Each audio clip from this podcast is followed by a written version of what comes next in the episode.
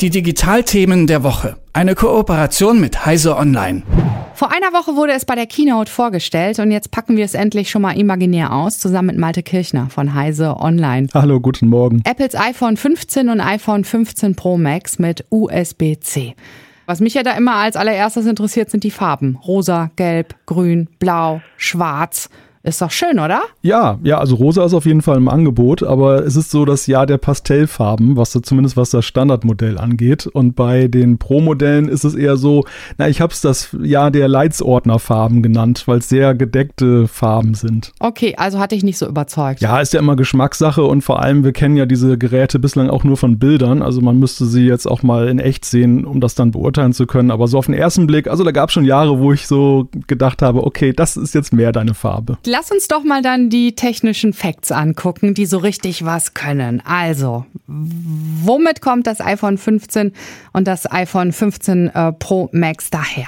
Ja, das, ist, das sind im Prinzip zwei Punkte, die ja da herausragen. Der eine ist, glaube ich, insgesamt aus der Sicht der Technikwelt nicht so brisant, aber für Apple von großer Bedeutung. Das ist, dass sie vom Lightning-Stecker, den sie ja selber entwickelt haben, weggehen nach über zehn Jahren auf USB-C. USB-C ist ja so der allgemeine Standard und und das haben wir ja bei, mittlerweile bei fast allen Gadgets, äh, dass wir dann USB-C-Anschluss haben. Und bei Apple war das halt längst überfällig. Das macht es für viele ein bisschen einfacher, weil man nicht mehr so viele Kabel braucht. Auf jeden Fall. Also Apple gehört jetzt mit dazu und wie du geschrieben hast, die zunehmend nervige Lightning-Hexe ist tot. Ja, genau. Die ist, die ist jetzt wirklich tot. Ähm, Apple hat sich da langsam rangerobbt, ist über seine anderen Geräte zunehmend aufs iPhone dann gegangen. Aber das iPhone ist ja nun mal das größte Gerät, was auch den Umsatz angeht bei Apple. Und ja, das ist jetzt schon für sie selbst eine Nummer gewesen, für die Technikwelt, wie gesagt, nicht so sehr. Beim Pro-Modell ist es vor allem die Kamera, die da herausragt. Okay, warum? Ja, deshalb, weil Apple jetzt endlich mal ein bisschen mehr Zoom spendiert hat. Also wir haben beim Pro Max Modell haben wir eine Kamera, die jetzt fünffachen Zoom hat und äh, wir kommen von dreifach. Also das ist jetzt nicht so die, die, ganz große Welt. Auch da sind andere Hersteller schon ein bisschen weiter. Die sind schon längst bei 10 oder 50-fach. Aber für die Apple-Welt ist das schon auch ein großer Schritt. Was ist mit der Videofunktion? Ja, bei der Videofunktion haben wir eine interessante Neuigkeit.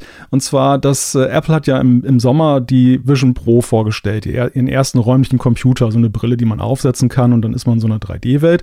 Und da hieß es bislang, man könne nur damit dann auch entsprechende Videos aufnehmen. Also Videos, die so so richtig plastisch sind, 3D, als wenn man in einer Szene drin ist.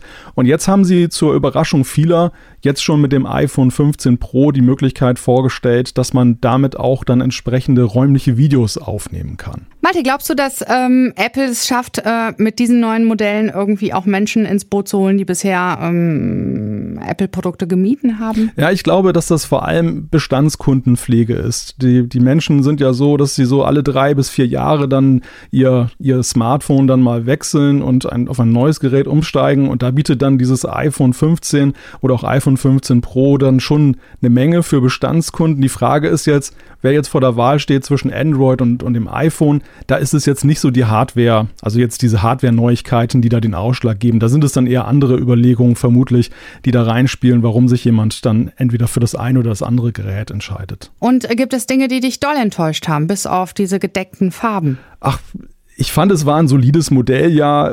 Es ist halt insgesamt, erhofft man sich ja immer, dass dann jetzt doch mal wieder ein größerer Sprung bei den Smartphones ist. Es wird ja schon seit Jahren darüber gesprochen, dass die Entwicklung jetzt so, ja, so ist, dass es eher so kleine Schritte nur noch sind, kleine Verbesserungen. Und das ist dies Jahr dann auch so gewesen. Ich finde sogar ein Stück weit äh, mehr noch als im Vorjahr Wer allerdings schon deutlich profitiert hat, sind eben die Leute, die jetzt dieses Standardmodell kaufen, was günstiger ist, weil das hat jetzt sehr viele Features vom Vorjahr bekommen, die im Pro-Modell nur drin stecken. Das heißt mit anderen Worten, im Grunde sind die jetzt günstiger verfügbar. Das freut natürlich viele, aber das ist natürlich jetzt unter dem Gesichtspunkt eines Tech-Journalisten, der immer so ein bisschen lechzt nach Neuigkeiten, äh, ja, natürlich dann, man nimmt es wohlwollend zur Kenntnis. Malte Kirchner von Heise Online. Ich danke dir für die Einordnung, was das neue iPhone 15 bzw. 15 Pro Max kann. Und äh, ja, die Dinger kommen am 22. September in Handel. Ne? Genau. Danke dir. Bis nächste Woche. Sehr gerne. Sehr gerne.